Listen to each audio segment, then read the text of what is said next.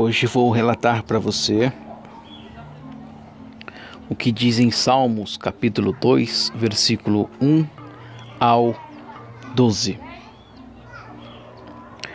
Porque se amotinam as gentes e os povos imaginam coisas vãs.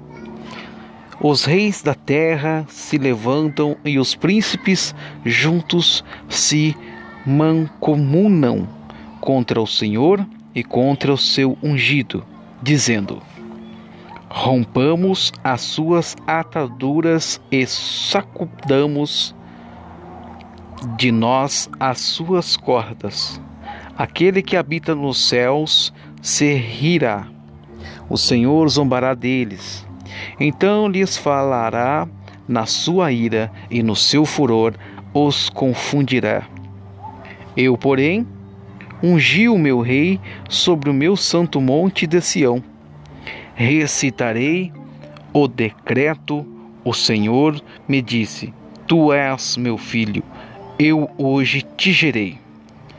Pede-me, e eu te darei as nações por herança, e os fins da terra por tua processão. Tu os esmigalharás com uma vara de ferro, tu os despedaçarás como um vaso de oleiro. Agora, pois, ó reis, sede prudentes, deixai-vos instruir juízes da terra.